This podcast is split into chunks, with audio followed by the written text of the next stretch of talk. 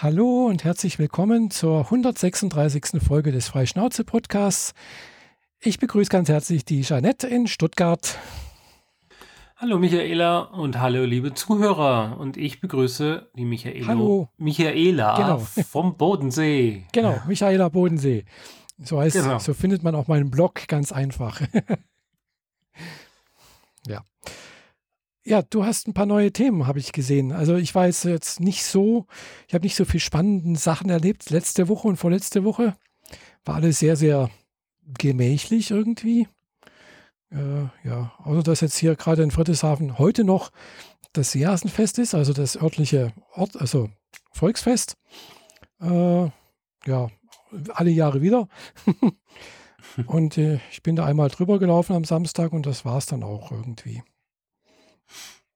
Ja gut, dann verfeuer deine wenigen Themen nicht direkt am Anfang. ja, das war es dann auch schon irgendwie, weil es war nichts Ja. Es war nicht viel zu sehen, gell? Das ist halt so wie immer, gell? Das hat die Uferpromenade in Friedrichshafen ist halt dann irgendwie so Bierzelt, Fressbude, Losbude, Fress Mhm. und so weiter. Also das so hin und her. Und an einer Stelle ist halt so ein Rummel, gell? Da gibt es halt Riesenrad und sonstiges Gedöns, was man da so sich antun kann, damit es einem schlecht wird oder auch nicht. äh, ja, sowas in der Art, gell? Und äh, ja, Samstagabend war halt da Feuerwerk. Da war ich dann auf dem Stammtisch, also unsere örtliche Selbsthilfegruppe für transsexuelle Menschen. Und äh, ja, dann halt am Sonntag das übliche, meine Eltern besucht, bla bla bla und ausgeruht, weil ja, Samstag war dann doch ein bisschen anstrengend und müde. ich habe nämlich den Fehler, nicht den Fehler gemacht, sondern ich bin hier von meiner Wohnung an den See runtergelaufen, zu Fuß. Äh, Das Mhm. ist jetzt nicht so weit, aber mh, ja, ich mache das nicht so häufig. Ich fahre eher mit dem Auto irgendwie in ein Parkhaus, aber kannst dir vorstellen, dass da halt dann schon nachmittags da die ganzen Parkhäuser eigentlich voll waren. Und Ja. äh, da habe ich gedacht, ja gut, dann muss ich halt doch jetzt mal die einheimischen Karte ziehen. Ich stelle mein Auto in meine Tiefgarage und gehe die 20 Minuten zu Fuß mal an den See runter. Mhm. Es hat auch ganz gut funktioniert, bloß danach war ich halt irgendwie total klatschnass durchgeschwitzt und äh, ja, habe gemerkt, mir tut mein linkes Knie weh, wenn ich gehe. Was mich ein bisschen in Panik versetzt hat, weil ich gedacht habe, nee, das brauche ich jetzt nicht, das darf jetzt nicht kaputt gehen, das Knie. Das kann von mir aus im November dann einen Löffel abgeben, sozusagen, aber nicht, aber nicht vorher. Ja, wahrscheinlich ist es so eine un unbewusste Geschichte, dass du immer noch deine Hüfte entlastest und das Ah, hat, schlägt sich nee, jetzt gerade aufs ist- Knie. es war so ein, so ein reibendes Gefühl irgendwie, wie ich das von der Hüfte her auch kenne, kenne. Aber heute war es wieder gut, also und gestern. Also gestern war es noch ein bisschen, aber heute war es wieder besser. Also ja, mal sehen, wie sich das entwickelt. Also ich weiß, das eine Knie scheint ein bisschen problematisch zu sein. Hm. Wie gesagt, bis Oktober muss es durchhalten. Aber ich muss halt bis dahin auch noch irgendwie wieder fit werden. Also ich bin noch nicht so richtig auf dem Level, wo ich gerne sein möchte. Mhm. Und natürlich habe ich jetzt auch gedacht, ja, hm, Knie, ich muss doch dringend abnehmen. Es nützt alles nichts. Ich muss das jetzt wirklich ernsthaft äh, angehen. Äh, so 20 Kilo weniger wäre halt schon für die Knie ganz praktisch. Ja, Mhm. Schon. Aber das ist halt eben das Problem. Das mit dem Abnehmen ist gar nicht so einfach. Das habe ich jetzt schon die ganze Zeit probiert, immer wieder mal. Äh, auch längere Zeit. Und äh, ja, also ich muss tatsächlich mich mehr bewegen. Das ist das eine. Äh, und was natürlich halt blöd ist, wenn es weh tut. Aber naja, gut, irgendwie muss ich das hinkriegen. Mehr bewegen, weniger essen. Das ist so die Marschrichtung bis Oktober. Gut, ich werde bis Oktober keine 20 Kilo abnehmen. Das ist utopisch und auch ungesund. Äh, Ja, schon. Äh, Aber so fünf wären schon mal nicht ja, schlecht. fünf wäre nicht schlecht. Gell? Dummerweise habe ich äh, seit, ja, seit der Reha auch diese fünf Kilo zugenommen. Gell? Mhm. Also dann wäre ich ungefähr auf dem Niveau von der Reha, also da, von damals ungefähr. Ja. Aber passend dazu läuft zurzeit auf Anime on Demand ja auch eine Serie, die eigentlich ganz, ganz gut dazu passt. Äh, kann ich da. Die da wäre? Muss ich, Die Volleyball-Serie oder die Basketball-Serie? nee, eine Serie, die heißt. die Schwimmserie? Ah, auch nicht, keine, ganz was anderes. Und zwar irgendwie, ah, ich muss gerade selber gucken, wie die heißt. Äh, ah, nee, da ist sie. Gib uns den deutschen Titel oder wenigstens das übersetzt. Ich kann dir den englischen geben. How many mhm. are the dumbbells you lift? Heißt das. Wie viele was? How many, how heavy are the dumbbells you lift? Und äh, es geht halt äh, halt um okay. äh, Muskelaufbau. Also sprich, in der, in der Serie geht es darum, dass ein junges Mädchen halt so in der Highschool natürlich äh, halt ein bisschen zugenommen hat. Man sieht sie ständig beim Futtern und äh, irgendjemand sagt dir dann halt, ja, du sollst mal ein bisschen abnehmen und dann geht es halt irgendwie in so ein ja, so eine Muckibude, gell? Und dann ist das halt so eine Edelmuckibude und dann trifft es auf eine Schulkameradin und dann werden halt irgendwie so Tipps gegeben, wie man abnimmt, gell? Also, oder wie man trainiert, gell? Äh, also diese Maschine ist für das gut und dieses, jenes und hier. Und ist aber total witzig gemacht. Gell? Also da ist dann halt eben so ein, äh, so ein, so ein Trainer, der da, da ist, der ein bisschen älter ist, aber halt auch noch sehr jung, gell? nett aussieht und sowas. Und dann aber halt, wenn er Trainingsanzug hat, sieht er völlig normal aus. Und wenn er da aber runter, dann hat er halt überall Muckis und überbordend viel. Gell? Das ist total witzig. Haben die Japaner etwa jetzt langsam auch Probleme mit Überfettung, sodass eine Serie für diese Nische jetzt auch sinnvoll wird? Also, das Mädchen in der Serie war nicht fett.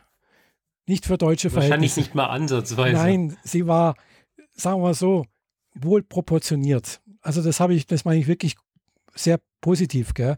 Sie hat eben, was weiß ich, 55 Kilo gewogen oder sowas, gell? Das ist, und sie wollte dann halt wieder unter, unter 50 haben.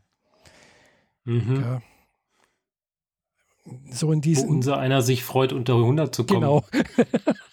Das ist auch so mein Ziel, unter 100 wieder.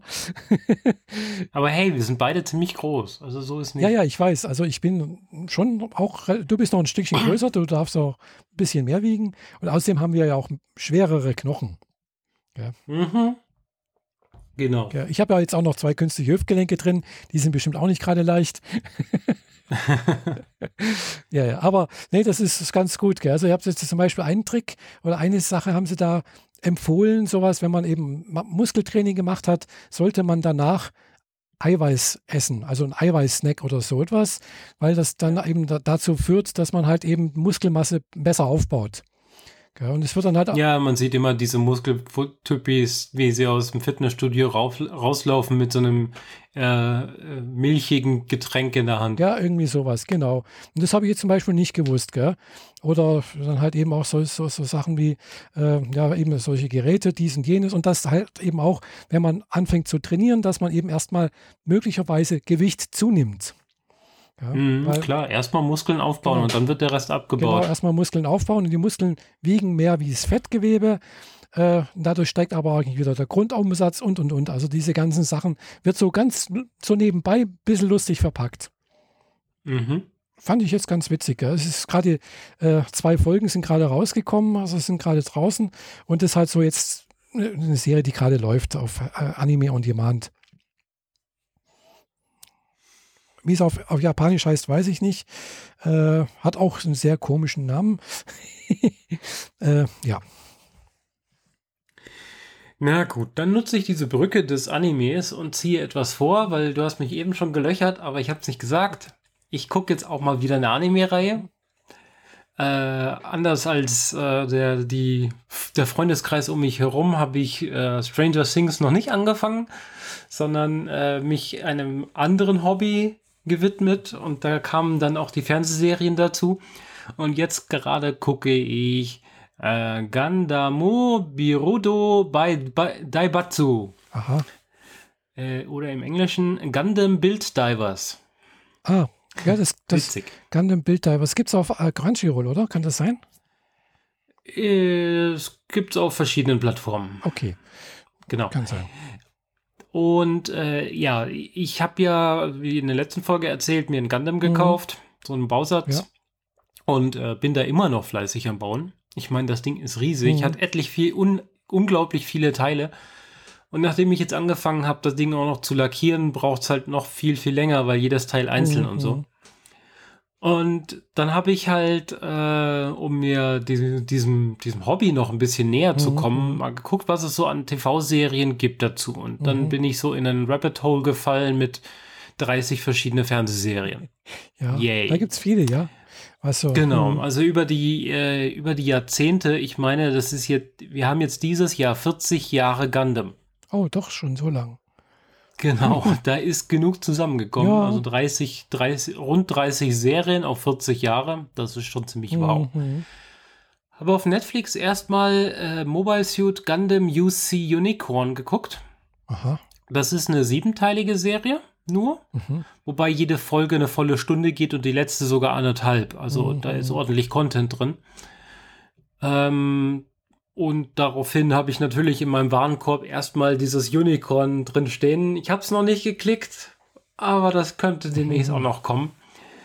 Also Unicorn, so heißt halt der eine Gundam, der Aha. auf der Stirn so ein, ein einzelnes Horn hat und deswegen heißt er halt Unicorn. Mhm. Mhm.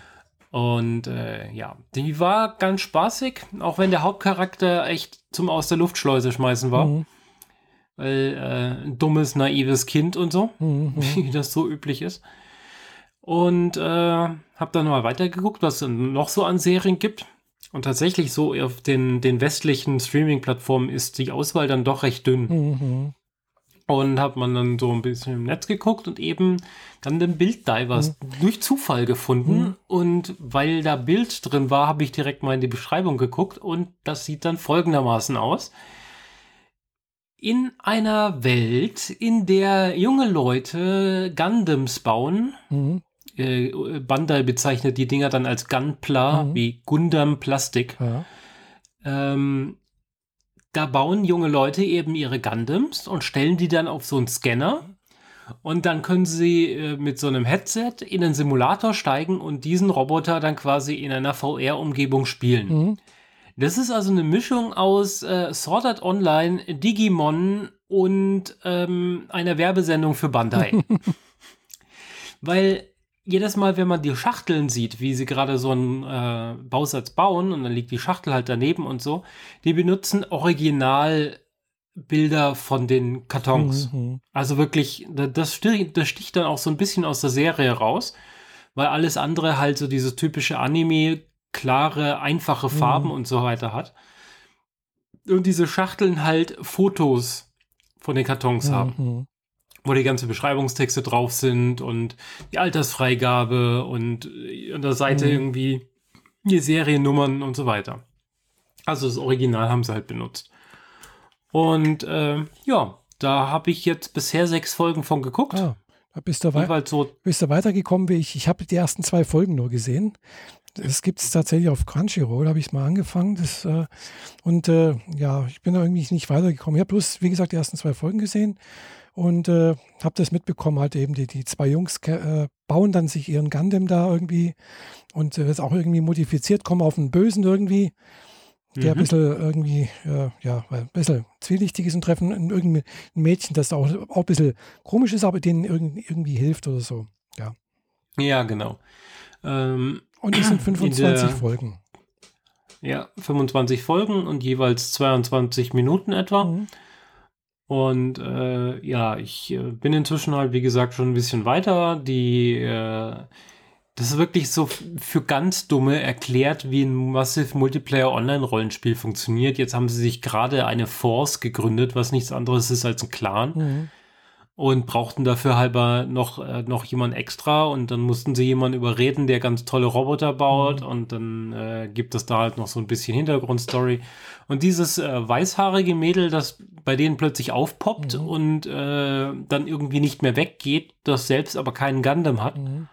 oder zumindest weiß ich bisher nichts davon. Ähm, das ist auch weiterhin ein Mysterium. Die, die weiß quasi instantan, wer wer ist Mhm. in der VR, ohne dass das einem vorher vorgestellt wurde. Mhm. Also in der äh, sechsten Folge geht jemand in die VR rein und dann steht sie instantan daneben und sagt, ach, du bist der, der. Mhm. Dabei konnte sie das nicht wissen, weil dieser Charakter vorher nicht on nie online war. Mhm. Mhm. Das ist so ein bisschen mystisch. Ja, ja. Ja, keine Ahnung, was sie damit reinziehen. Äh, ich finde sie soweit eigentlich ganz witzig, weil es ist so ju jung, naiv, belanglos und Gundam. Genau. Ist das Richtige, was man so braucht, wenn man zum Mittagessen eine Fernsehserie gucken will oder Mhm. so. Ja, macht Spaß. weil die Charaktere sind noch nicht ganz dämlich. Der Hauptcharaktere hat sehr äh, hehre Ziele und eine sehr gute Einstellung zu Menschen. Mhm. Nicht so, ich will der Beste sein, à la Pokémon, mhm. sondern wie das jetzt mit der Folge war, wo, er, wo sie jemanden in ihre Gruppe reinziehen wollen, mhm. da war es auch so, mir ist es egal, ob die Person jetzt tatsächlich bei uns in die Gruppe kommt. Hauptsache, ihm geht's gut, wenn wir äh, mit ihm geredet mhm. haben. So. Also so sehr positiv mhm. organisiert und sehr positiv denkender Mensch. Ja, ja gefällt mir. Mhm. Gucke ich weiter. Ja, wie gesagt, hatte ich mal auf der Playliste. Habe es gerade mal auf die Playliste gesetzt. Vielleicht gucke ich es doch nochmal weiter an. Äh, ich habe gesehen, Mobile Suit Gundam Unicorn heißt, meinst du, Re 0096, oder? Ist das das, was du gemeint hast da auf? Re 00, äh, Re 00. Das geht, jedenfalls, das gibt es auf Crunchyroll. Äh, das ist nicht das, was ich meine. Ah, okay. Ja, wie gesagt, Auf Gundam gibt Netflix ist UC Unicorn, ah, ohne irgendwelche aha. Nummern. Ja, wie gesagt, Gundam gibt es halt wie Sand am Meer eigentlich. und äh, ja, ja, eben. Und manche hängen irgendwie voneinander ab oder halt eigentlich, oder es sind eigentlich bloß Mecker-Dinger irgendwie. Äh, also so Roboter, die da. Hm. Eigentlich bauen sie alle aufeinander auf. Aber es ist nicht zwingend nötig, dass man die vorherige Serie sieht, mhm. weil man wird so mit den ersten paar Folgen quasi über die Dinge informiert, die früher mal passiert mhm. sind. Und Gundam, äh, da passiert es auch häufiger mal so, dass der Hauptcharakter stirbt und wird trotzdem weiter vorgeführt. Mhm. Also äh, Game of Thrones, haha, hier sterben auch relativ schnell sehr viele Menschen. Mhm. Ähm, ja, aber ja wie gesagt, also sie erklären das immer relativ einfach und mhm. Äh, die, die Story zieht sich jetzt auch schon irgendwie über 500 Jahre hinweg ah, oder so. Okay.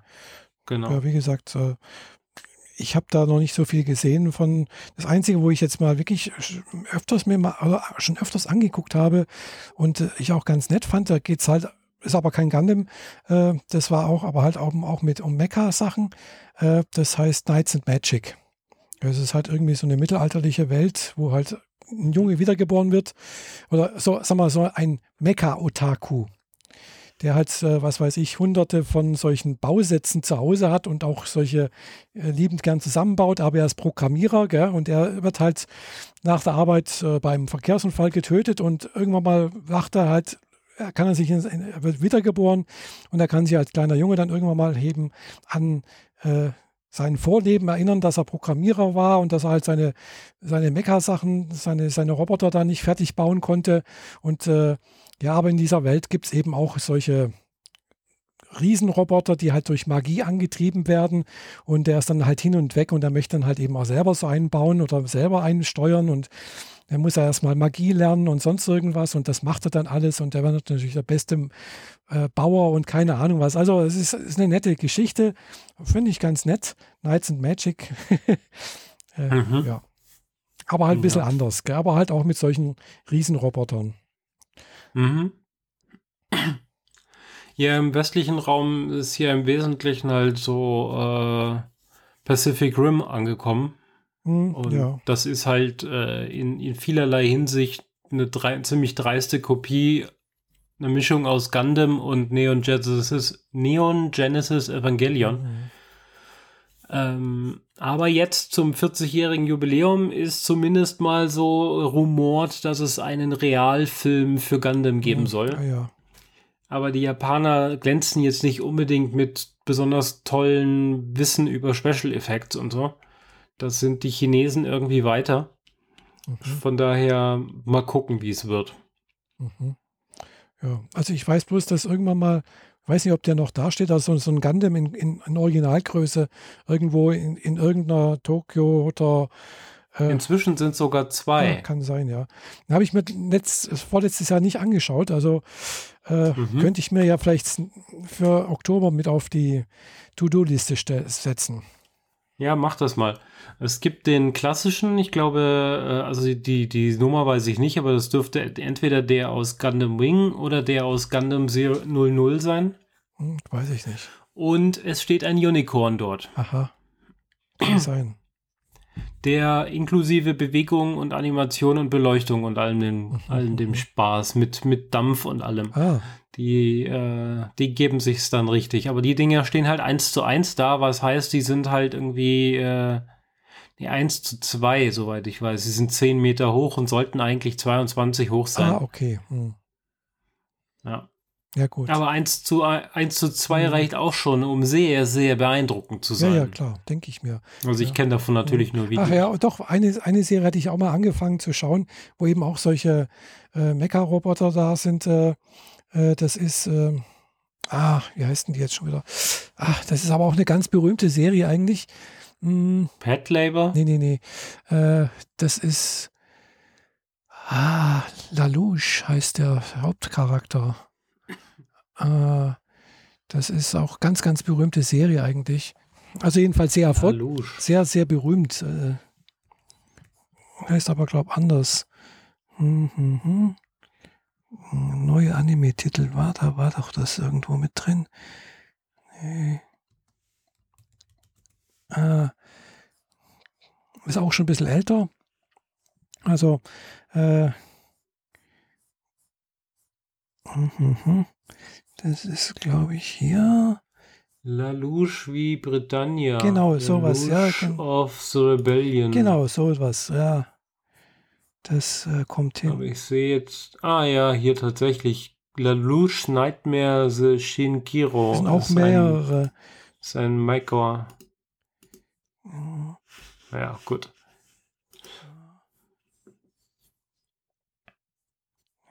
Da gibt es ja jedenfalls auch mehrere Folgen. Äh, ist auch ein bisschen so eine alternativen Welt, wo äh, Japan von Britannien besetzt wurde. Ganz seltsam. Mhm. Und äh, eben dieser Lalouche eben dann halt äh, eine besondere Fähigkeit hat, kann irgendwie Leute beeinflussen und schnappt sich halt so ein Mecker und äh, kämpft dann halt gegen die äh, bösen Besetzer. Mhm. Okay.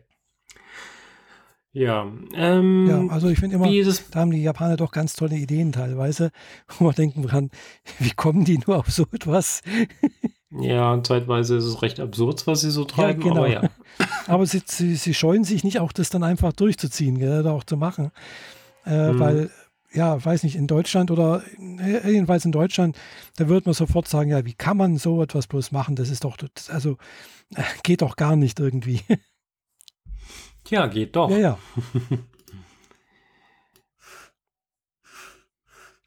ja, gut. Ah, genau, jetzt heißt, ähm, heißt Code Geass. Hm? Code Geass heißt das. Bitte?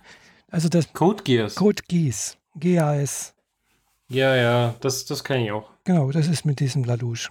Lelouch. Code Geass, mhm. zweite Staffel, Code Geass, äh, Akitote, Exile. Ja, genau. Er wird zum Schluss böse irgendwie. Habe ich bloß mitbekommen. Mhm. Genau.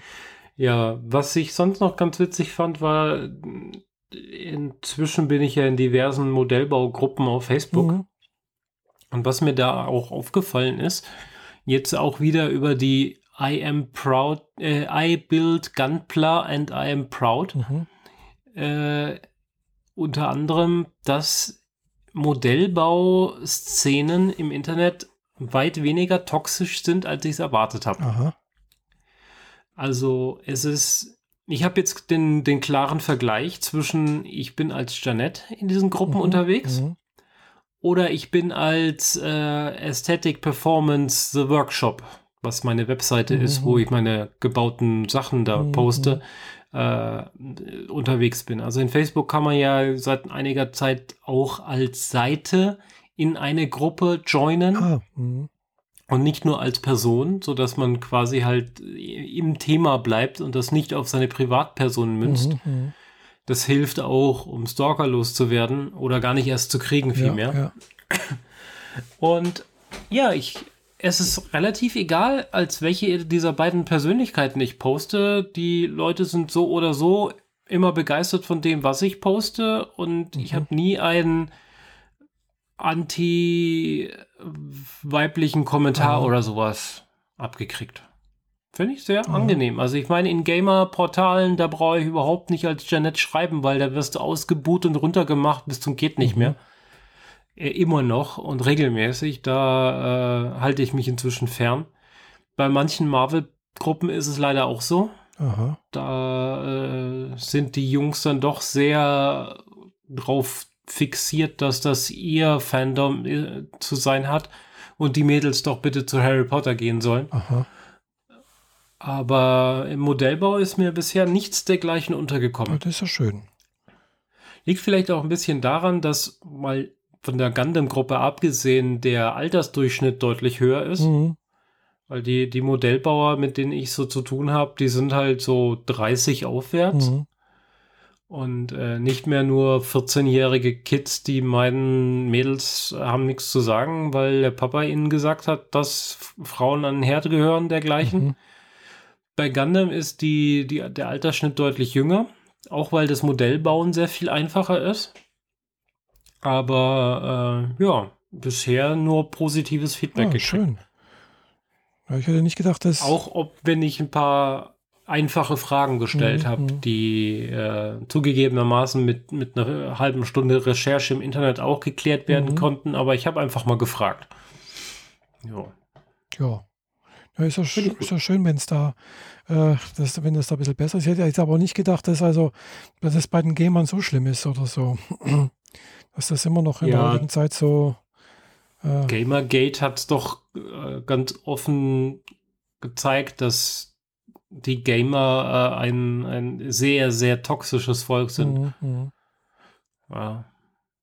Also man kann das natürlich jetzt nicht verallgemeinern und es gibt immer Idioten irgendwo ja, und es gibt klar. immer tolle Leute irgendwo, aber wenn so der, wenn man 20 Kommentare unter den Beitrag kriegt und davon sind 15, boah, bist du fett, geh weg, sind, mhm. dann braucht man sich nicht weiter in dieser Gruppe zu unterhalten, weil ja. das hat gar keinen Sinn. Das ist richtig, ja.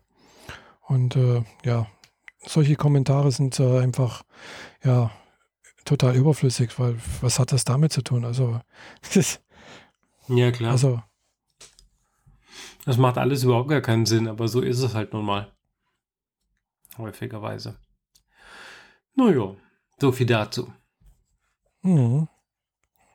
Du hast mich mit Ich bin in Stuttgart begrüßt. Letztes Wochenende war ich aber nicht da. Ich war in Nürnberg. Ah. Und äh, ja, das war so eine Geburtstagsfeier und abends Party machen bis um 4 Uhr nachts und dann irgendwann heimkommen und dann hätten wir eigentlich nach dem Frühstück gehen sollen.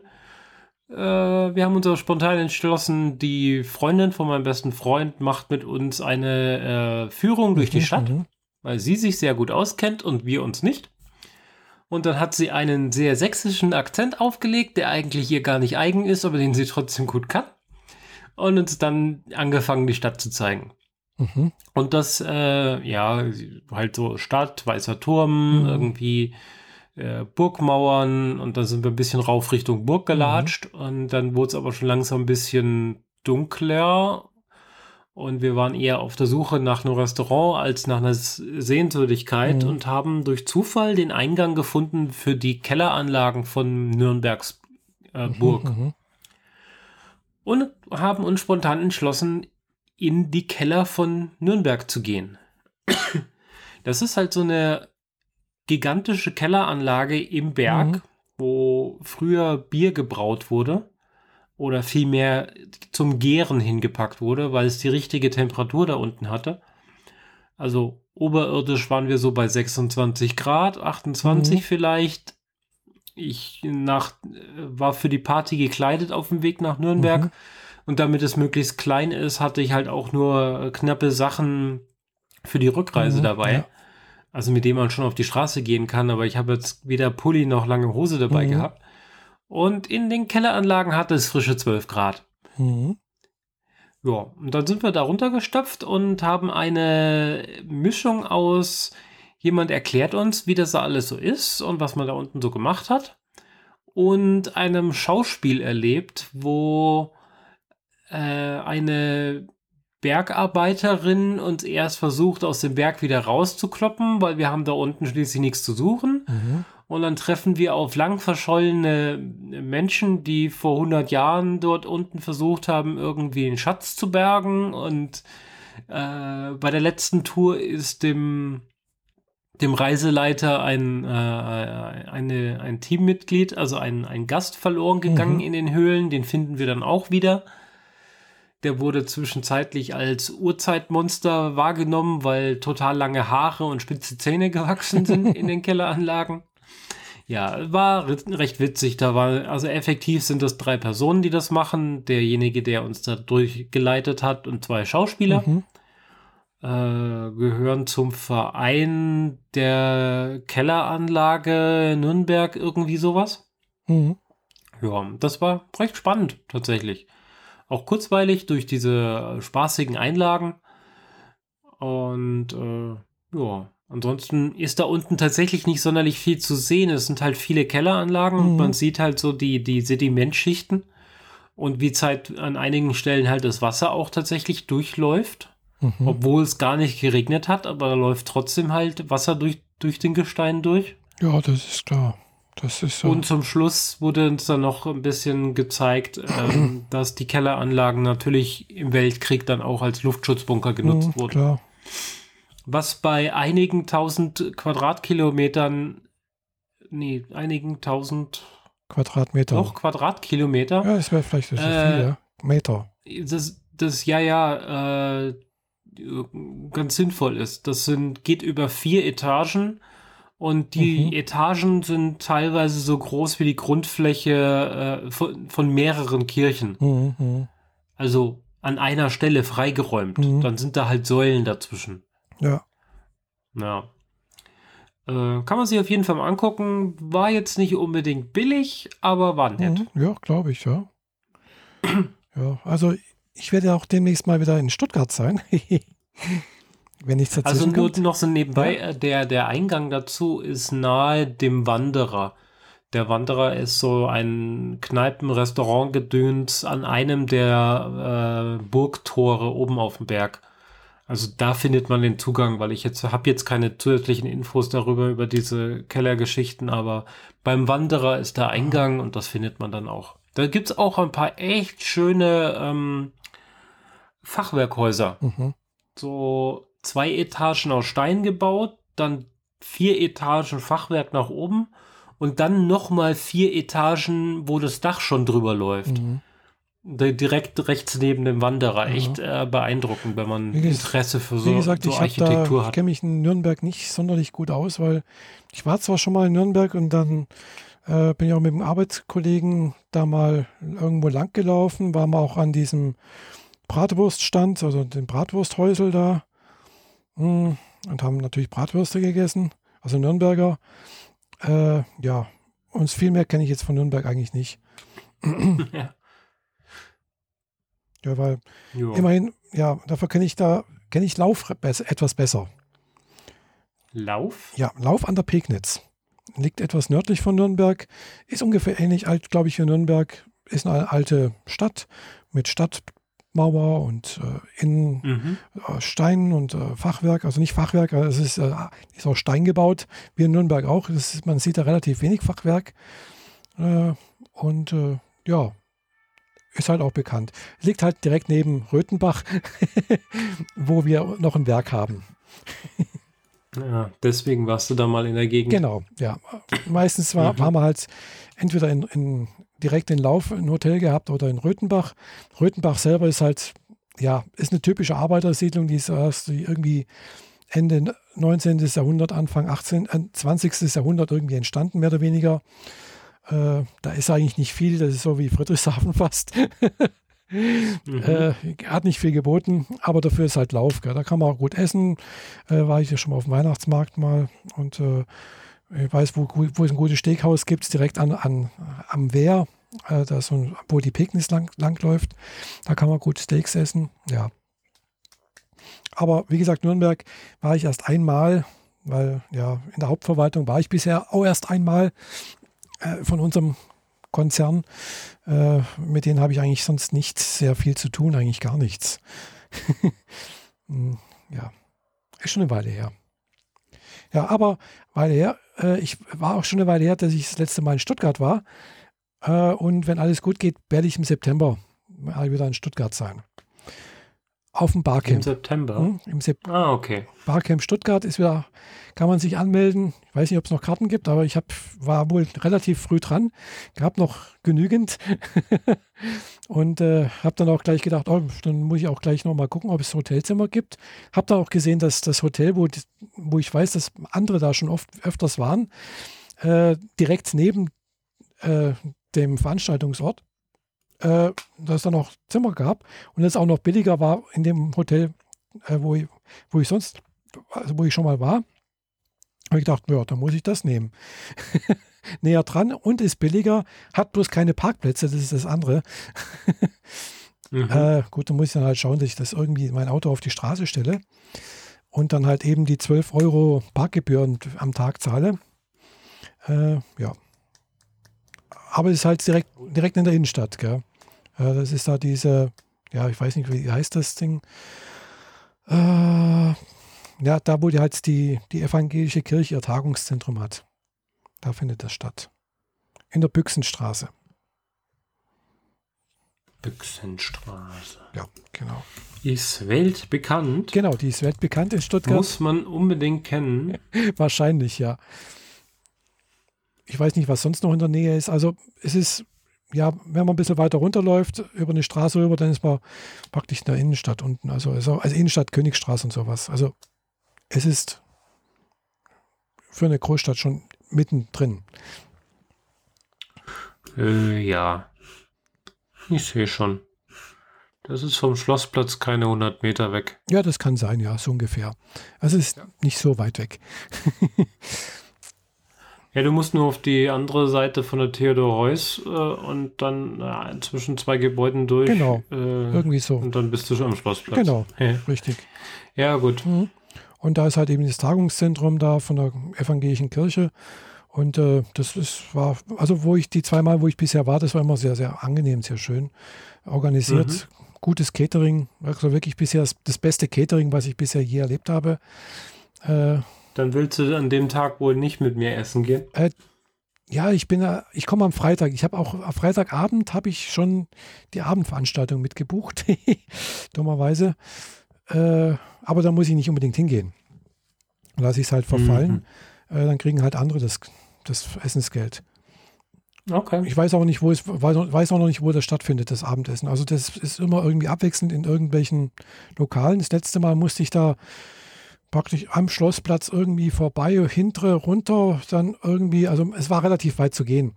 Äh, und, äh, aber das ist auch immer ganz nett, schon mal die anderen, ein paar Leute schon mal vorher kennenzulernen. Äh, mhm. Habe ich dann auch übrigens die Bianca damals kennengelernt. Weiß nicht, kennst du vielleicht auch Bianca Kastel? Äh, ja. Ich kenne mehrere Biancas, deren Nachnamen ich allerdings nicht so richtig parat habe. Auch egal.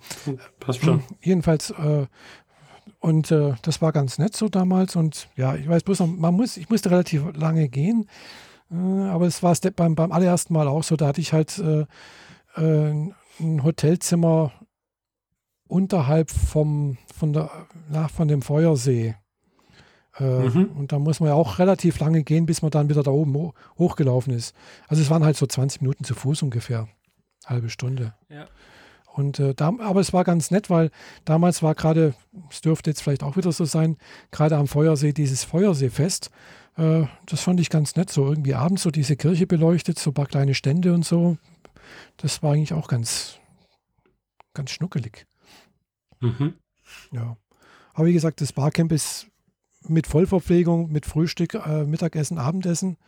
Äh, außer natürlich am letzten Tag, also am, am Sonntag gibt es kein Abendessen, da gibt es bloß Frühstück und Mittagessen. Das geht ja dann bloß bis um fünf oder bis um sechs und dann geht's los, wieder zurück. Äh, Heimreise. Genau. Und äh, ja, ich muss dann mal schauen, dass ich eben am, am Freitag, dummerweise habe ich an dem Tag schon irgendwie eine Schulung, muss ich die vom, vormittags geben. Also ich muss dann wohl direkt von der Firma aus hochfahren. Äh, sonst hätte ich halt an dem Freitag Urlaub genommen, wahrscheinlich. Hm. Äh, aber so muss ich da erstmal arbeiten, den Leuten irgendwie zeigen, wie SAP funktioniert. Und dann noch hier raufrasen. Und dann hochfahren. Aber ich habe jetzt eine ganz tolle neue, äh, also neu ist Anführungszeichen, App gefunden, die also wirklich gut navigiert eigentlich. Äh, kennst du vielleicht auch schon Waze? Ja. Hm, Gehört Google. Ich weiß, gehört Google. Ist eine israelische Firma, soweit ich weiß. Mhm. Und äh, ja, also habe ich letztens gemerkt, wo, wo, ich halt eben im Saarland war, da habe ich die halt immer mal hinter, neben mir herlaufen lassen. Der hat relativ gut diese Staus und sonst irgendwie vorhergesagt und auch dann immer gemeint, ja, sie sind immer noch auf der schnellsten Strecke, bleiben Sie mal drauf. und es hat, glaube ich, auch ganz gut gepasst. Äh, ja, fand ich jetzt gar nicht mal schlecht. Ja, im Endeffekt ist es Google Maps nur mit besserer UI. Ja, genau. Bessere UI, bessere Ansage, und mhm. halt eben auch mit diesen Staus. Also es wird halt, jeder, der das halt laufen lässt, wird halt zurückgemeldet, wenn ich jetzt langsamer fahre auf der Autobahn, äh, das kriegt es ja mit, wird halt weitergemeldet. Das machen natürlich die anderen auch, mit TomTom auch. Äh, wenn ich das halt, aber da muss ich das eben, dieses TomTom, das habe ich ja noch, äh, mit meinem Handy koppeln und dann holt er sich die Daten auch vom Server und äh, meldet dann das auch wieder zurück und sowas. Gell? Also ja. Ja. Aber warum? Das, was, womit halt moderne Stauerkennung momentan funktioniert. Genau. Über die Smartphones der User. Genau. Und äh, mhm. das funktioniert eigentlich relativ akkurat, finde ich. Äh, ja, gut, das Dumme ist halt bei Waze, du brauchst halt eine Internetverbindung, ja. Äh, wenn du halt bloß in, in, in, in der Edge-Hölle bist, dann ist das irgendwie ein bisschen blöd. Von, mhm. daher ist natürlich ein TomTom besser, weil da die Karte, aber die habe ich jetzt auch schon seit vier Jahren nicht mehr aktualisiert, glaube ich. Äh, Hm, ja, wahrscheinlich müsste ich mir ein also ich neues kaufen. Weiß nicht genau, wie es bei Waze ist, aber bei Google Maps kannst du immerhin Karten runterladen. Ja, bei, bei Google Maps, aber bei Waze kann man nichts runter, also habe ich jetzt nichts gefunden. Maps kann ich runterladen, das ist richtig. Zumindest hm. mal hier in Deutschland. Aber nicht in Japan.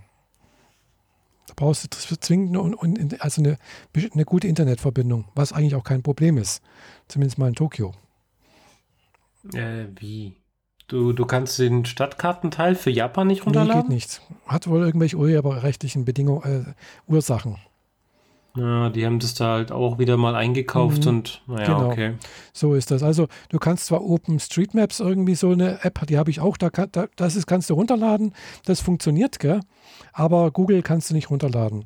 Da brauchst du zwingend eine bestehende Internetverbindung. Das ist halt natürlich blöd, wenn du halt ankommst äh, am Flughafen und willst dann irgendwie zum Hotel und hast aber noch, noch nicht deinen Wi-Fi-Router oder sonst irgendwas, noch nichts da. Klar, du kannst natürlich nach einem freien Wi-Fi suchen. Äh, Gibt es ja auch, auch am Flughafen und sowas. Äh, aber für unterwegs ist das dann halt ein bisschen, kann ein bisschen blöd sein. Für die erste Anreise hilft es aus auszudrucken? Eventuell, ja. Man sollte sich auch eventuell äh, den, äh, die Adresse des Hotels und sowas in Japanisch auch ausdrucken und dann vielleicht, damit man es jemandem zeigen kann, wo ich hin möchte. ja, so dem, dem Taxifahrer hinhalten, so dahin bitte. Genau. Äh, Taxi würde ich nicht genau. nehmen, das ist zu teuer. Ja, was auch immer. Taxi ist sauteuer. Also ich, glaube tats tatsächlich, ich habe mal irgendwas gehört, äh, ja, also in, Viertel, also in Deutschland ist es ja schon teuer, aber ich glaube, Taxis in, in Japan sind, glaube ich, die teuersten mit auf der ganzen Welt. mhm. Ja, ich bin ja einmal Taxi gefahren, gell, es hat 60 Euro, also umgerechnet, glaube ich, 60 oder fast 70 Euro gekostet vom Hotel zum, zum Flughafen für eine halbe Stunde Fahrt. Ja. Ja, das ist auch das, was du in München vom Zentrum zum Flughafen ja, ja, zahlst. Klar, also, ja. ja. eben.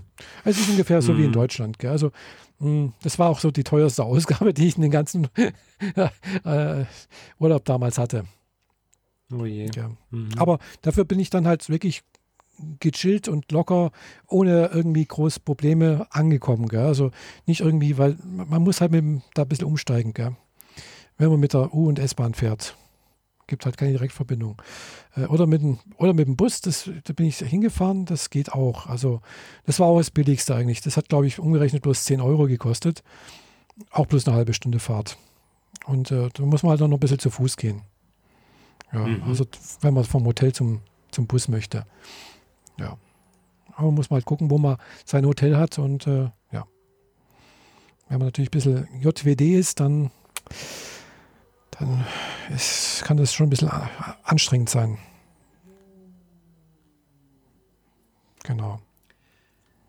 Jo, äh, apropos Zeug runterladen. Mhm. Ich habe die letzten Tage einen Podcast zu Ende gehört, endlich. Mhm. Raumzeit Nummer 76, Gaia, der Sternkatalog. Ah. Hast du den gehört? Nein. Also äh, diese Raumzeit ist ja Tim Prittler Genau. von so, ne? Mhm. Und ähm, der hat vor einer Weile schon mal über das über den Satelliten Gaia erzählt. Da war das noch in Planung und wird jetzt demnächst starten. Und jetzt ist das Ding halt im All und schon seit einiger Zeit unterwegs und arbeitet. Mhm. Und die hatten damit so ihre Probleme und so weiter, aber egal. Mhm. Das Ding ist ein Sternkartografie-Satellit. Mhm. Also der, der fängt jetzt nicht an, irgendwelchen wissenschaftlichen Experimente zu fahren oder so, sondern der zeichnet einfach nur auf Mhm. die ganzen Lichtpunkte und analysiert, wie die Lichtpunkte sich bewegen, mit welcher Geschwindigkeit und wie Mhm. hell die einzelnen Objekte sind. Was besonders spaßig daran ist, ist, dass am Ende der Episode der, derjenige erzählt hat, dass es die, dass es eine App gibt zum Runterladen Mhm. für Mac, Windows und Linux, Mhm. die die original echten Daten von Gaia vom Server runterzieht Mhm. in beliebiger Detailtreue. Also ich habe mir erstmal das Komplettpaket mit 60 Gigabyte gegeben, Oh, äh, um dann quasi ein Google Maps für Sterne zu machen. aha. Und meine Güte, ist das Ding genial. Das ist, das ist ein unglaublicher Wallpaper-Generator vom Allerfeinsten. Mhm. Weil du sonst bei anderen Weltraum-Katalogprogrammen halt immer mehr oder weniger halt so ein bisschen äh, Sternensystem hast Mhm. und dann ansonsten ganz viele Bilder. Mhm. Und Bilder sind ja meistens keine echten Fotos, sondern äh, Infrarotaufnahmen, denen man dann Farbe verpasst hat, Mhm. damit man überhaupt was sieht, weil normalerweise siehst du nichts. Und in diesem Gaia-Programm kannst du halt einfach alles einschalten und dann kannst du darin rumzoomen, beliebige Sternobjekte anscrollen und äh, alle Punkte, die du siehst, deren Helligkeit kannst du auch noch für dich justieren, also dass es total überblendet oder dass jeder Stern wirklich nur exakt Mhm. ein leuchtender Pixel ist. Und die ganzen Nebel und so weiter, die man sonst von den Bildern kennt, die siehst du da halt in, in richtig, in Vektorgrafik. Also du kannst in jeden einzelnen Punkt reinzoomen und dir alle Metadaten dazu angucken. Mhm. Und ich halt als erstes mal so äh, Demos und Phoebe angeguckt, weil das sind halt so äh, wichtige Objekte, die ja in der The Expanse-Reihe wichtig sind. Da habe ich dann auch direkt die Stelle gefunden, wo sie Special-Effekt-mäßig für die Fernsehserie die Kuppeln hingestellt haben. Mhm. Aber in der Wirklichkeit sind da keine Kuppeln. Ich habe es gesehen. und dann halt den Mond angewählt und gedacht so, hm, wenn ich jetzt Mond bin, die Astronauten damals von Apollo haben mir Fotos vom Mond gemacht, dann müsste die Erde eigentlich gut zu finden sein. Swipe zweimal nach links, dann kommt die Erde ins Bild als Sichel. Der Mond selbst ist eine Sichel, scroll noch ein bisschen weiter, kommt die Sonne ins Bild und ich habe ein wahnsinniges Wallpaper dadurch Mhm. gehabt. Und das macht einfach irre viel Spaß, weil du kannst so ein bisschen Google Street View mäßig die ganze Zeit durch die Welt rumsliden und dir die ganzen Sachen angucken, zusätzliche Informationen dazu rausholen, wie eben alle möglichen Metainformationen, die es zu diesen äh, Himmelsobjekten gibt. Und dann kannst du sagen, den Blickwinkel, den ich jetzt gerade habe, Mhm. blende mir die, die Umlaufbahnen ein, dann kommen, kommen diese Kringel noch dazu und dann sagst du, lass das jetzt mal bitte in zehnfacher oder hundertfacher Geschwindigkeit Mhm. laufen. Und dann siehst du, wie sich das ganze System verändert und bewegt und das ist Mhm. einfach sehr, sehr atemberaubend. Ja, glaube ich. Ja, Mhm. das scheint, klingt ganz gut, ja. Und wenn wir schon bei atemberaubend und Sterne und Mond sind, ich war gestern in der Apollo 11 Doku im Kino. Ach, gibt es da eine Doku dazu? Es äh, läuft momentan im Kino, wobei das, die, die, die Umschreibung der Film läuft, Mhm. äh, ist ein bisschen schwierig. Also diesen Sonntag Mhm. läuft er und nächsten Sonntag läuft er und am Samstag, also nächsten Samstag läuft er auch in Böblingen und äh, Mhm. wie gesagt nur in sehr ausgewählten Kinos. Mhm. Und ähm, der hat halt dann auch wirklich nur eine Vorstellung, die war ausverkauft oder fast ausverkauft oder so. Es waren irgendwie nur die vorderen Ecken und die erste Reihe noch frei. Mhm. Der Rest war voll. Und es ist keine Doku im Sinne, wie man sie sonst so kennt, mhm. wo irgend so ein Erzählbär und Erklärbär dir das alles erklärt, ja. wie das alles funktioniert und dass das voll großer Aufwand war und hier haben wir so viel Geld investiert und das war voll gefährlich, als bei Apollo 1 die Leute verbrannt sind und so weiter, mhm. sondern die haben einfach die Geschichte laufen lassen von mhm. einem halben Tag vor der Landung bis drei Tage nach der Landung. Mhm. Immer wieder Zeitsprünge dazwischen. Und das ganze Ding eigentlich nur vollgepackt mit echten Aufnahmen von damals, die sie für digital restauriert haben. Mhm. Und wenn dann die halt die, die Saturn vor dir steht, dann sieht, also mit den 40 Millimeter Aufnahmen, die die da verwendet haben, sieht das Ding halt einfach aus, als hätten sie es für IMAX jetzt gerade gefilmt, als würde das Ding jetzt da stehen. Mhm. So hochwertig ist dieses Videomaterial jetzt. Sie haben natürlich relativ viel Videomaterial aus dem, äh, aus dem Kontrollzentrum mhm. und so mhm. weiter benutzen müssen, das äh, nie in 40 Millimeter ja. gedreht wurde, sondern nur so mit Hand Handkameras und so. Mhm. Deren Qualität ist natürlich nicht so toll und viel verrauscht, ja. weil die Geräte damals es einfach gar nicht besser konnten. Aber auch die Aufnahmen, die die Astronauten auf dem Mond gemacht haben, wurden überarbeitet und äh, in, in schön gemacht und alles zusammengestellt. Und dem Ganzen wurde dann auch noch ein bombastischer Soundtrack dazu äh, hinzugefügt. Gerade so vor allem der Countdown, mhm. die, die Musik wird langsam lauter und immer lauter und so diesen, diesen Soundeffekt wie bei Gravity in dem Kinofilm dass die Musik immer dramatischer und bombastischer und so weiter wird und du weißt, jetzt kracht's und im nächsten mhm. Moment ist der Ton komplett weg. Einfach so voll, komplette Stille, damit man endlich versteht, dass man im Weltraum keine Explosionen hört. Mhm. Nur in dem Fall hört man halt den, die Geräusche schon, wie die Saturn dann abhebt. Mhm. Und da bläst sich einfach aus dem Kinositz raus. Unglaublicher Bass, unglaubliche Dramatik in dieser Situation und das halt in, in jeder, jeder weiteren Stufe, die dann passiert, also, also vor allem, wenn die erste Stufe sich absprengt. Das sieht halt aus, als würde die ja, gesamte Rakete ja. jetzt einfach mal hops gehen.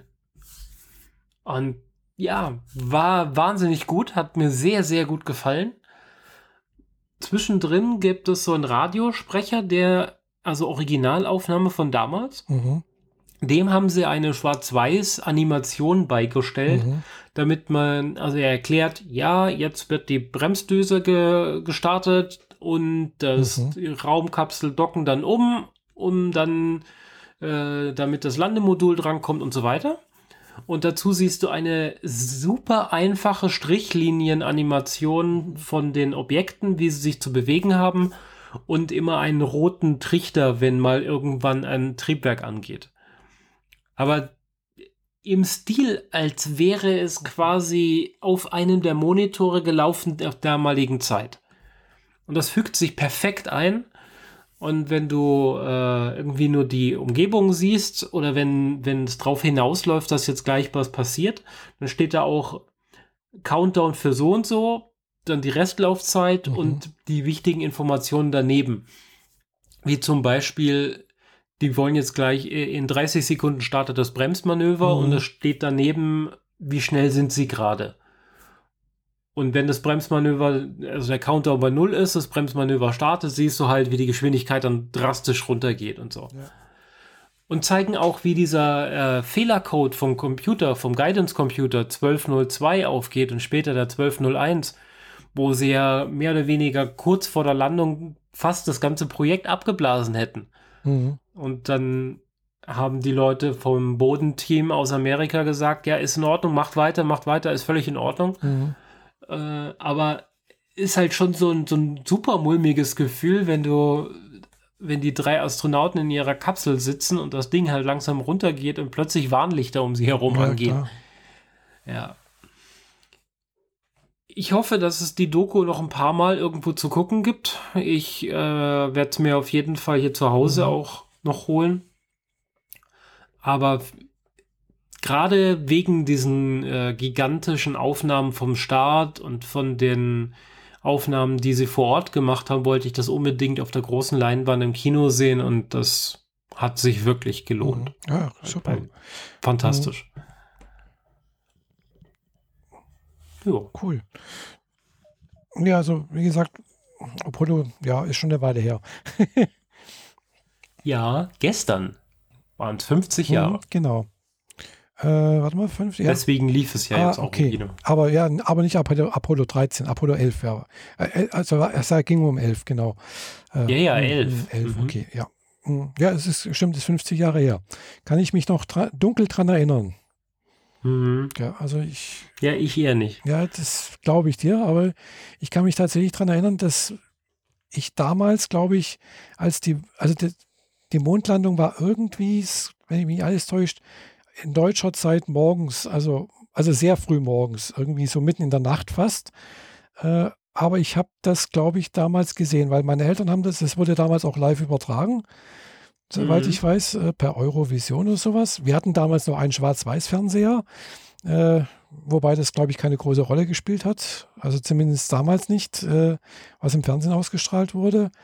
Und äh, damals hat der Professor Haber, glaube ich, hieß er, hat das alles kommentiert. Mhm. Ja. Ja. Also kann ich mich noch dunkel dran erinnern, dass das, äh, dass da, wo die runtergeschwebt ist und äh, ja. Und ich fand es dann doch irgendwie langweilig. Klar, wenn man fünf Jahre alt ist, ist das nicht so spannend. Ja, äh, ich habe das ja, ja verwackelte, rauschende Bilder genau. zu zeigen. Und immer dieses ja. Piep, Piep. als diesen mhm. Roger Piep, gell? wenn die was gesagt haben. Äh, ja, aber gut. Äh, sozusagen, ich war mit dabei. Live. Ja, ist halt, ist halt auch irgendwie witzig, weil der erste Mensch auf dem Mond und von ihm gibt es keine vernünftigen Videoaufnahmen, weil er ist der Erste. Wer hätte ihn schon dabei filmen ja, können, klar. wie er aus der Kapsel rauskommt? Ja, man, man, sieht da, glaube ich, bloß irgendwie, wie er an dem Bein irgendwie runterklettert irgendwie. Und genau, und dann wiederum hinter dem, hinter dem Fahrzeug verschwindet. Ja, ja, irgendwie, also man sieht halt logischerweise nichts, weil äh, wer hätte da sein können und die Kamera aufstellen, gell? das wird auf dem Mars anders sein. Ja, Den haben wir so zugeschissen mit äh, äh, Rovern und Robotern. Mhm. Da wird jemand da sein, der das filmt, wie unsere Menschen zu ihren ersten Fuß auf den Mars setzen. Ja, mal sehen. Vielleicht erleben wir das noch.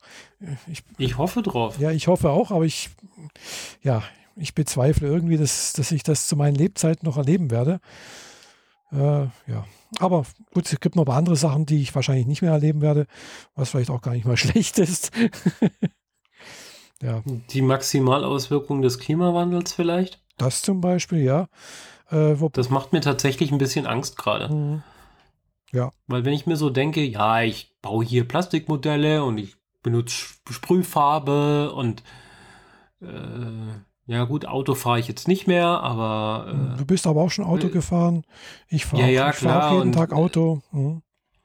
Und, aber und, und Mülltrennung ist in unserem Haus oder hier in der Gegend halt nicht so, deswegen mhm. passiert das hier nicht. Und ich denke mir so, ah, warum, wieso, ah, egal. Mhm. Gut, macht es für mich einfacher.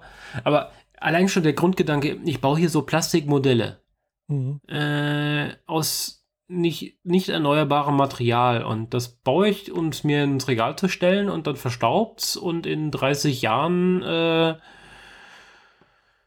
Hätte ich das Geld sinnvoller einsetzen können, Wirklich? vielleicht ähm, mir einen Bunker zu kaufen oder so. Haha. Nee. Also, also, ja, ist also mach, arg schwierig. Also eher soll, also ich denke ehrlich darüber nach, ob es gerade sinnvoller ist, sich eine Klimaanlage zu kaufen, wobei die Klimaanlage ja auch dem Klimawandel genau. beihilft. Genau, also Klimaanlage, schlechte Idee eigentlich. ähm, Aber eine Wohnung in Norwegen wäre vielleicht nicht schlecht. Ja, genau, Norwegen oder Island. Äh, wobei Island ist eine Frage. Ja gut, Island muss man nicht gleich machen. Norwegen, Finnland, Schweden, alles in Ordnung. Mhm. Ja, zum Beispiel. Es ist halt bloß ein bisschen im Winter ein bisschen arg lange dunkel, gell?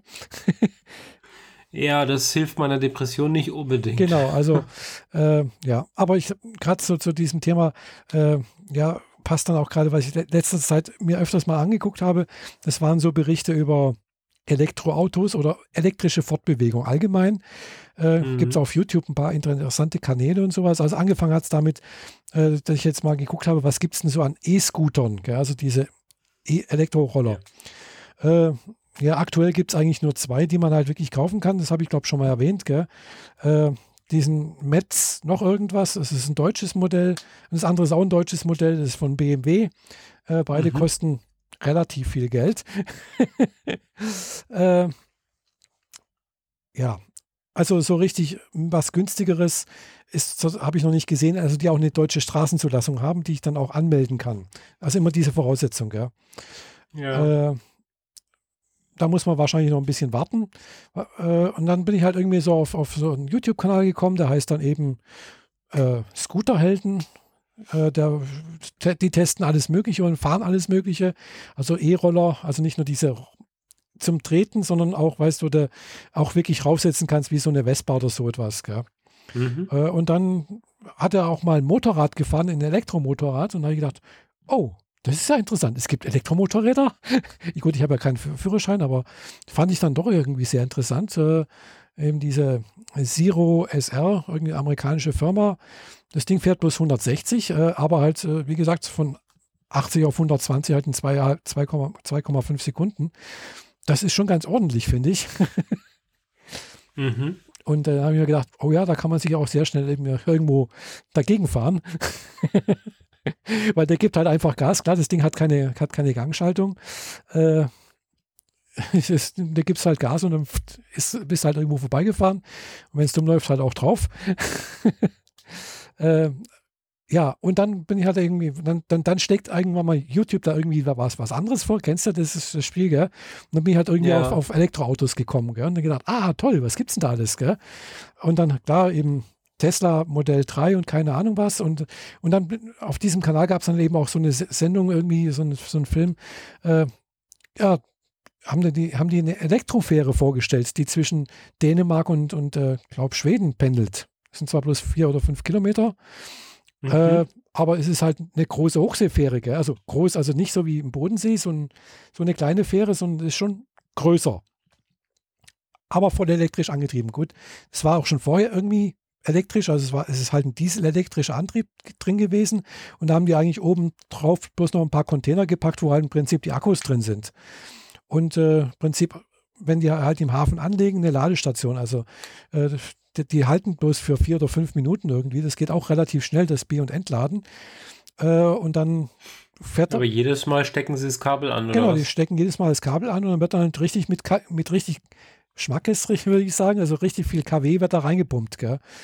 Mhm. Äh, Supercharger für die Fähre. Genau. Und das sind aber halt wirklich dicke Kabel, gell? Also klar, da muss dann richtig Strom rüber und das ist auch alles vollautomatisiert, die legen an und dann kommt per Roboterarm an der Stelle kommt das Ding rein, zack, wumm. Und wenn die ablegen will, dann geht das wieder raus und dann fährt die Fähre los. Also wie gesagt, es sind bloß fünf Kilometer anscheinend, was sie da überbrücken.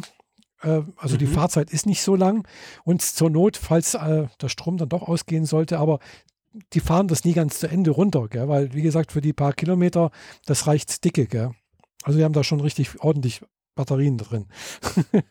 also habe ich gedacht, oh, das gibt's, das ist ja interessant. Da habe ich noch nie was davon gehört. Gell? Und dann sind die halt eben dann irgendwie von, von Dänemark äh, mit, mit Elektroautos nach Oslo gefahren, was auch ein paar Kilometer anscheinend sind, so 600 Kilometer ungefähr. Und dann haben die halt auch ein, zwei Mal getankt und dann, also getankt, Anführungszeichen, also sich aufgeladen. Und er ist halt mit dem Tesla 3 gefahren, der das macht. Ist ein Brite, ist ein britischer Kanal.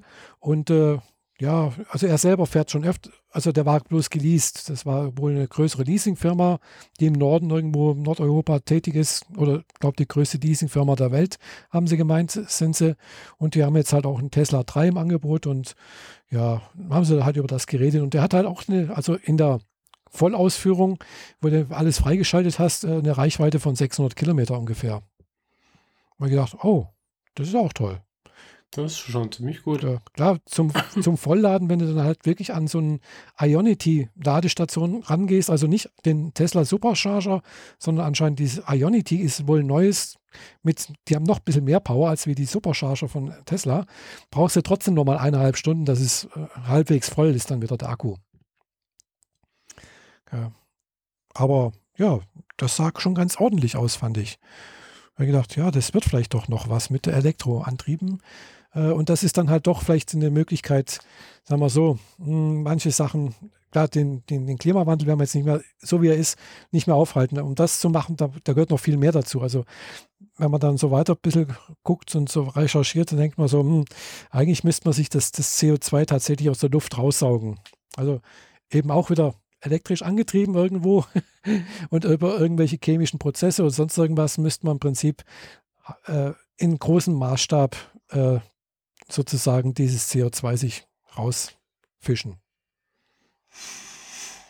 Es gibt solche Versuchsanlagen, aber ja, es ist halt auch noch in Kinderschuhen. Mal sehen. Naja, die momentan ist halt so, dass jedes Gramm CO2, das weggespeichert wird, halt momentan zu teuer ist. Mhm. Ja, das äh, ist das eine. Im Verhältnis zu nutzen. Wenn das, wenn das halt irgendwie besser mhm. ausgearbeitet wird, dann wird mhm. das vielleicht auch mal größer genutzt. Ja. Wir haben halt jetzt gerade eher das Problem, dass in den Medien weitestgehend ungenannt wir halt gerade in der, in der Arktis ja, der Antarktis? Größte Feuer, Das größte Feuer der Welt wütet irgendwie. Genau. Mhm. Das halt gerade ziemlich viel äh, Mist freilegt und vor allem, wenn das da oben halt ausschmilzt, dann kommt da noch viel mehr CO2 raus, als wir uns vorstellen ja, können. Das, das Mal von den ganzen äh, Viren und Chemikalien, die da noch gebunden sind. Das Problem ist doch nicht das CO2, sondern also wenn der, der, Permafrostboden auftaut und sonst irgendwas, ist es nicht das Problem des CO2, sondern einfach, dass sehr viel Methan entsteht. Und Methan, Methan hat einfach noch einen höheren Treibhauseffekt. Also es ist halt nicht nur wie CO2, sondern glaube ich das 20-fache oder keine Ahnung, wie das wievielfache mm. das an Treibhauseffekt verursacht, wie und wenn das freigesetzt wird, dann geht es halt nochmal ein bisschen schneller. Ja, dann kannst du das, genau, dann kannst das beschleunigt sich jetzt alles das, gegenseitig. Genau, dann kannst du das CO2 raussuchen, wie du willst, dann hast du das Methan halt immer noch in der Luft. Äh, ja. Beziehungsweise halt eben beim Fliegen kommen wir dann halt dann eben auch wieder aus Fliegen drauf irgendwo. Fliegen hat, trägt bloß zu 3% am, am, an CO2 anscheinend der weltweite Flugverkehr dazu bei. Nur 3%? Nur 3 Wenn man 3% wegkriegen könnte, wäre das gigantisch. Ist aber halt nicht viel. 3% ist, ist nichts eigentlich. Ja. Das Problem ist aber ein anderes eigentlich, äh, sondern sind eher die Kondensstreifen. Weil die Kondensstreifen führen eben dazu, dass die Wärme nicht mehr ins Weltall abgestrahlt werden kann. Also weil die Kondensstreifen verursachen halt eben wieder Wolken in ganz hohen Schichten und diese Wolken wirken halt wie eine Zudecke eigentlich. Gell? Und das wirkt dann halt eben auch wieder verstärkend. Also stärker als wie das CO2, was die ausstoßen. Also die Regierung will mit Chemtrails unsere Erde erwärmen. Genau. Damit die Dinosaurier aus der Arktis rauskommen. Richtig, so ungefähr. genau. Also, und dann sind, wir, oh dann sind wir aber natürlich auch wieder beim elektrischen Fliegen, weil ja, es gibt halt eben doch ein paar Ansätze, äh, Modelle oder nicht Modelle, aber halt auch äh, Firmen, die halt elektrische Flugzeuge oder so kleinere Taxisachen bauen. Gell? Äh, ja, das Problem bei der ganzen Geschichte ist nur, dass die Art und Weise, wie wir an unsere Lithium und so weiter rankommen, mit dem wir unsere Akkus bauen, halt noch viel mehr CO2 äh, ausstößt als nicht als sonst schon. Vielleicht, weiß ich nicht. Da kann ich, habe ich mich noch nicht damit befasst, was das ausmacht. Äh, das also die Herstellung eines üblichen Akkus für so ein E-Auto braucht sieben Jahre, um reguläres Auto, Dieselauto fahren, mhm. um denselben CO2-Ausstoß äh, möglich äh, wieder reinzuholen. Möglich. Weil bei der Produktion so viel CO2 ausgelöst wird wie sieben Jahre Diesel fahren. Ja, das kommt drauf an. Deswegen ist es halt so ein gerade so eine krasse Milchmädchenrechnung ja, zwischen E-Fahren und Dieselfahren, ja, weil beides ist halt scheiße. Es kommt halt drauf an, wie das, das Strom erzeugt wird. Also E-Fahren bedeutet natürlich auch, es, es wird, klar, es wird elektrisch angetrieben, aber irgendwo muss der Strom ja auch her. Gell? Wenn er natürlich mit ja, Braunkohlekraftwerk erzeugt wird, ist, bringt es ja nichts. Äh, es geht nicht darum, um den Strom, der da reinkommt. Es geht um die Herstellung von dem Akku. Ja, klar, aber der wird ja auch irgendwo hergestellt, der Strom, um den herzustellen. Ja, ja, klar, das kommt noch oben drauf. Ja, also, äh, und klar, es gibt natürlich auch, wenn du sagst, Bergbau, Lithium, sonst irgendwas, es gibt auch elektrisch betriebene LKWs. Ja, das kann man auch elektrisch mhm. betreiben. Also die kann man auch wieder per, äh, per Sonnenenergie antreiben und und und. Also Ideen gibt es da schon. Beziehungsweise halt eben, habe ich dann auch jetzt so ein paar Mal Sachen gesehen, okay, Fusionsreaktoren sind wohl doch auch schon so weit, dass sie vielleicht doch irgendwann mal, vielleicht in 40 Jahren, das ist ja dieser Witz, wenn man, mhm. wenn man fragt, gell, wann werden sie, wann, ist damit zu rechnen, dass Fusionsreaktor also auch richtig funktioniert. In den 70er Jahren haben sie auch schon gesagt, in 40 ja, Jahren. Ja, davor haben sie auch schon gesagt, in 40 Jahren. Gell? Also, genau. also das ist dieser äh, fortlaufende Witz. Gell? Aber anscheinend sind sie da doch jetzt schon so weit, dass sie, dass vielleicht doch ein Licht am Ende des Tunnels zu sehen ist.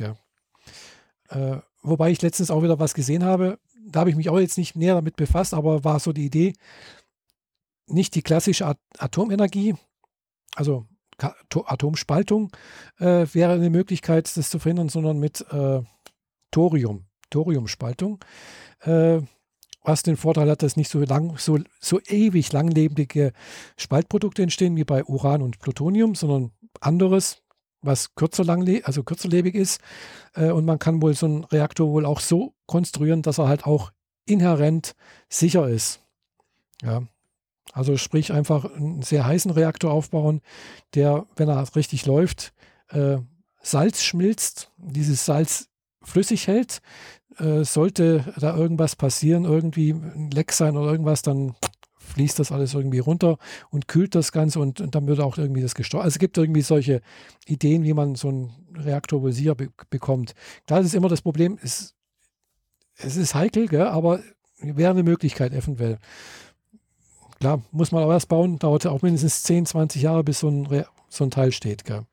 Hm. Also ist nichts da, was man einfach so sagen kann, ja, jetzt in, in fünf Jahren äh, ersetzen wir, was weiß ich, die Braunkohlekraftwerke in Deutschland.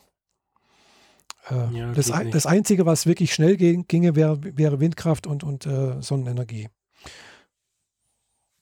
Denke ich mal. Ja, aber wir können unseren Energiehaushalt nicht komplett mit Wind machen ist, denke ich, ein bisschen schwierig. Gell? Klar, könntest noch ein paar mehr aufbauen, solche Windräder. Also hier, hier in Baden-Württemberg sind ja relativ wenig, eigentlich fast gar keine. Ja, weil es sich hier nicht lohnt. Ja, es mag Die sein. Gewinnausbeute versus Verschleiß ist einfach zu schlecht. Weiß ich nicht, ob das daran liegt, weil äh, so. wenn, ich, wenn man halt oben nach Richtung Berlin fährt, siehst du ja in Ostdeutschland, da siehst du ja haufenweise Windenergie. Gell, auch, da funktioniert das mit dem Wind auch besser. Auch, auch, im, auch im Saarland zum Beispiel, wo ihr letztens war, ist, ist einfach mehr da. Und die sind auch mhm. alle relativ, ja, von der, von der Windausbeute, denke ich mal, nicht besser oder schlechter wie, wie hier. Gell, also man kann, doch, doch, das ist sehr markant. Das ist, deswegen werden die ja dort gebaut. Ich habe eher das. Es gibt natürlich Gegenden, in denen es günstiger ist zu bauen. Das kommt vielleicht auch noch dazu aber man will ja schon an diesem, äh, diesem großen Strom möglichst nah dran sein. Und da sind wir in Baden-Württemberg einfach zu weit weg. Ja, ich weiß. Da macht der, der nördlichere Bereich von Deutschland einfach viel mehr Sinn. Ja, ich weiß nicht. Also ist, hier gibt es ja auch Wind, so ist es nicht. Gell? Äh, und äh, ja, ich habe äh, eher auch schon Sachen gehört wie, ja, die Regierung hier auch wenn sie grün ist, äh, möchte nicht so gerne, dass es halt hier eben diese Verschandelung der Landschaft gibt. Sowas kommt natürlich auch noch dazu, aber wir haben die Dinge auch. Und teilweise laufen sie halt ja. nicht, weil sie drehen zu lassen würde Verschleiß bedeuten. Und der Verschleiß rentiert sich gerade nicht zur, zur Energieausbeute, die dabei rauskommt. Verschleiß ist immer da. Egal was du ja. betreibst, das ist, ist normal. Also dann darfst du es nicht betreiben.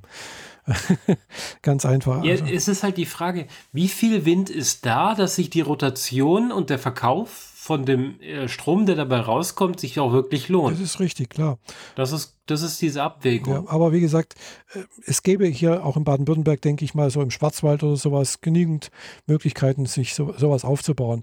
Das ist natürlich eventuell dann die äh, eventuell die Tourismusindustrie nicht gerade begeistert davon ist, wenn halt auf den Wipfeln des Schwarzwaldes hunderte von äh, Windkrafträdern stehen, ist auch klar zum Beispiel. Ja, also das ist, sind alles solche Punkte. Stimmt, deshalb stehen kurz vor Leipzig halt Dutzende von den Dingern. Nicht nur Dutzende, sondern Hunderte. Ja, das mm. sind mhm. wirklich haufenweise. Wenn man da denkt, Gott, wo bin ich denn hier?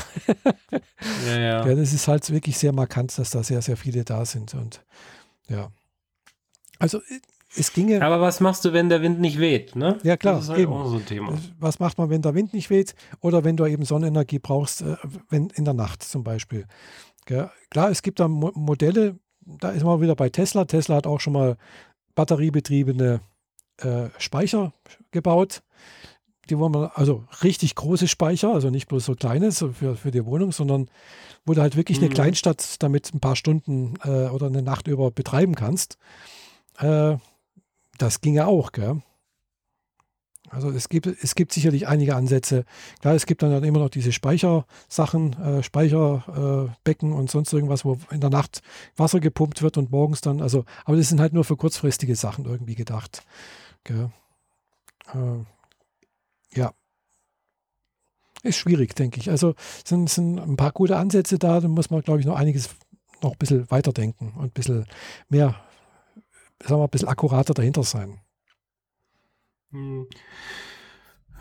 Ja, wenn, wenn die Physik halt nicht wäre. Ich meine, äh, durch die Gezeitenkraftwerke steht da oben einfach so viel, also in Nordeuropa, so viel Wasserenergie zur Verfügung, wie, wie du halt für den ganzen Kontinent gebrauchen könntest. Ja, du, die Sonne, du kriegst ihn halt nicht verteilt. Ja, die, also die Sonne strahlt pro Sekunde so viel Energie ab, wie wie die Menschheit in, ein, in einem Jahr nicht verbraucht. Gell? Ja, aber Solar, äh, die Solarkraftwerke, die wir haben, die, die, äh, die Ausbeute ist halt bei was, 8%, 7%? Ja, aber das wäre auch schon nee, mal. Ist halt nicht. Das wäre schon mal gar nicht schlecht, gell? Also das ist schon mal ganz ordentlich.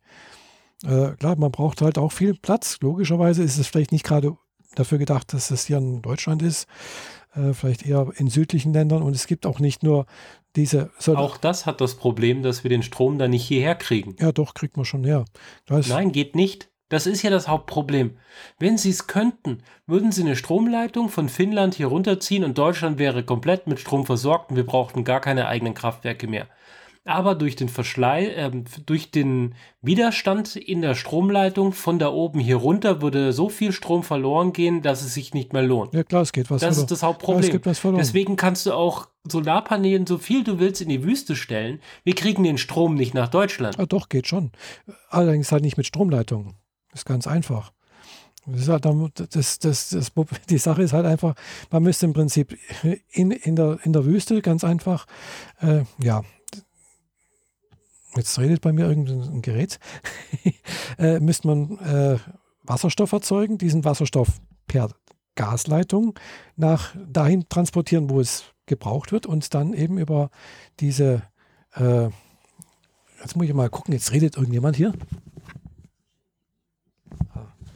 Ja, hat, äh, erzählt mir irgendwas über elektrische Energie da drüben. ja, jedenfalls, äh, das wäre eine Möglichkeit. Gell? Aber es gab wohl auch mal schon mal ein Konsortium, um die, das, die so, diese Idee angedacht hatte. Aber dieses Konsortium hat sich, glaube ich, auch wieder aufgelöst. Weil, äh, ja, es gab wohl irgendwie Probleme oder keine Ahnung was. Also, das sind natürlich sehr, sehr fortschrittlich gedachte Sachen, die auch nicht von heute auf morgen irgendwie passieren. Äh, sagen wir vielleicht Ende, Mitte, Mitte, Ende dieses Jahrhunderts vielleicht mal kommen könnten. Äh, ja, mal sehen. Mhm. Also solche Sachen gingen eventuell.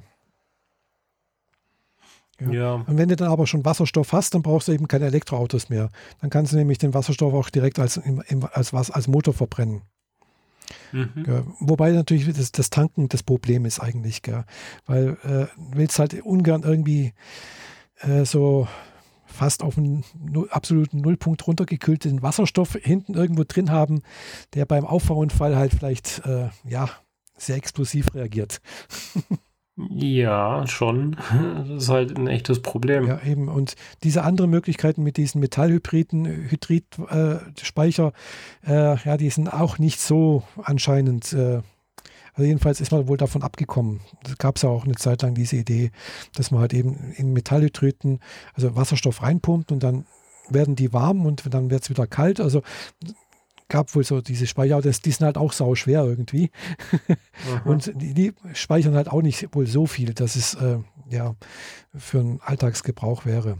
Und da hast du immer noch das Problem, du hast halt flüssigen Wasserstoff irgendwie, also der halt bei mit, was weiß ich, zwei, drei Grad Kelvin irgendwie äh, da reingepumpt wird. Das ist. Ah, ja, also und dann musst du halt auch noch dafür sorgen, dass, dass, dass die Kühlung auch äh, immer funktioniert. Ja, ja, das auch, klar. das ist einfach zu, zu umständlich, ja, also Kühlung brauchst, du, Kühlung brauchst du eigentlich nicht unbedingt. Also wenn es mal Das ist ja wie mit, mit dem Feuerzeugbenzin auch. Wenn das mal unter Druck gesetzt ist und sonst irgendwas und verdichtet ist, dann bleibt es flüssig. Ja. Mhm. Äh, klar, es muss trotzdem besser gekühlt sein, damit halt einfach der Druck nicht so groß wird, klar. Äh, das hätte irgendwas mit dem, glaube ich, mit dem, mit, mit dem Siedepunkt zu tun. Und der Siedepunkt von, von Wasserstoff ist halt irgendwo, ja, 2, 3 Grad, 4, 5 Grad, weiß ich nicht genau. So, Kelvin meine ich. Ja, also sehr niedrig. Sehr niedrig, genau. Mhm. Ja, also das ist nicht ganz ohne. Da ist natürlich elektrisch fahren einfacher, wenn du halt elektrische, aber da hat man wieder das Problem mit den Batterien eigentlich jetzt zur Zeit noch, wobei da wohl in den letzten Jahren auch sehr viel passiert ist. Also die Reichweite hat sich schon deutlich erhöht äh, im Vergleich zu vor vier, fünf Jahren anscheinend. Ja, das schon. Ja, Weil die Autos jetzt aber auch langsam für Elektro gebaut werden und nicht nur ein normales Chassis sind, mhm. in dem man zufälligerweise in einen Hohlraum, der rein zufällig so ein bisschen aussieht wie ein Motor, da drei Akkus mhm. reingeschraubt hat. Ja gut, also es gibt es auch so Autos, habe ich jetzt auch gesehen, äh, wo im Immer Prinzip, noch, ja. Die halt eigentlich wie ein normales Auto aussehen. das sind eigentlich auch aufgebaut sind, wo halt vorne, wo der Motorraum war, der Motor, früher saß jetzt ein Elektromotor sitzt. Gell? da denke ich mir auch, hallo, das muss eigentlich nicht sein, gell? aber gibt es wohl auch von Kia. Die sehen so aus, da ist ein, vorne im Motorraum ist ein Mo Elektromotor halt jetzt drin. Ja, und so Fahrzeuge, wo halt dann im Kofferraum die Akkus noch verbaut werden, aber da, wo der Benzintank war, einfach leer hm, ist. Nee. Sprich, man nimmt hm. dem Raum, den man nutzen will, noch Platz weg, in dem hm. du Akkus hinsteckst, aber den Raum, der frei wird, den hast du nicht genutzt. Ja gut, also jetzt kommt ja demnächst äh, von VW ein Elektroauto raus, der ID3. Da ist ein bisschen anders gemacht. Der ist halt als Elektroauto gebahnt, geplant. Da ist halt der Akku unten im Zwischenboden, also unterm Fahrersitz und sowas verbaut. Mhm. Äh, und der Motor sitzt hinten auf der Hinterachse. Also es ist ein Hinterradantrieb direkt auf, dem, auf, der, auf der Hinterradachse. Mhm. Ja. Und äh, yeah, ein Auto, mit dem man driften kann. So ungefähr, genau. Also dadurch hat er wohl, kann man wohl vorne, hat er halt wohl einen kleineren Wendekreis, äh, weil dann kann man da wohl mehr einschlagen und so etwas, hat es wohl welche Vorteile. Äh, ist direkt halt eben fahrtechnisch wohl auch nicht schlecht, weil klar, Rennautos haben auch einen Mittelmotor, irgendwie sowas, also Motor hinten, Antrieb hinten. Ja, sei, sei, ist wohl nicht schlecht. Hm, das kann man halt mit Elektromotor machen. Ja, der ist nicht so groß, äh, hat trotzdem, glaube ich, 200 PS. ja, klar. Äh, ja, aber hat trotzdem bisher wohl nur eine Reichweite von 300 Kilometer. Mhm. Das ist halt dann schon ein bisschen. Der, das ist halt so die, die, äh, die VW-Variante von dem i3 von BMW. Ja, so ungefähr, ja. Kann sein. Also 300 Kilometer ist auch, wäre okay. Also die meisten Strecken, mehr, mehr würde ich auch nicht fahren, sowas. Äh, aber wenn ich dann halt so sehe, jetzt zum Beispiel ein Elektrosmart, der hat halt bloß eine Reichweite, glaube ich, von 120 oder 160 Kilometer. Da würde ich sagen, mhm. ah, das ist mir dann schon wieder ein bisschen zu wenig, weil. Das ist ein reines Stadtauto. Ja, klar. In der Stadt würde das gehen, aber wenn du halt hier, wie, hier, wie ich hier so ein bisschen auf dem Land wohne, also nicht auf dem Land, aber wenn ich halt doch mal nach, nach Konstanz fahre oder dorthin, das sind zwar bloß 30 Kilometer, aber und dann aber nochmal 30 Kilometer und dann da nochmal und dann bin ich halt doch gleich bei 100 Kilometer. Gell? Und wenn es Winter ist, dann weiß man ja auch, dann halten die Akkus nicht so lange, dann könnte diesen 100 Kilometer auch sehr viel weniger werden. also es könnte mhm. dann nicht reichen. Ja, ja. Also, ja. Apropos E-Fahrzeuge, ich habe meinen ersten Strafzettel wegen Parken auf einer äh, E-Tankstelle gekriegt. Uiuiui. Mit einem E-Auto, das ich dort nicht an den, ans Kabel anschließen konnte, weil ein riesengroßer SUV-Elektrowagen äh, total beschissen drauf geparkt hat mhm. und weswegen mein Kabel nicht ausgereicht hat. Mhm. Und jetzt soll ich dafür 25 Euro zahlen. Aha bin da gerade am krass hadern zwischen Zahlen und dem, äh, was ist das hier, Land, Landratsamt äh, Stuttgart aufs Dach zu steigen dafür, weil ich finde das nicht in Ordnung. Angeblich gibt es ein Foto, aber sie haben das hier nicht beigelegt. Also beim Blitzen machen sie mhm. doch häufig dieses Foto, ja, drucken ja. es das ab.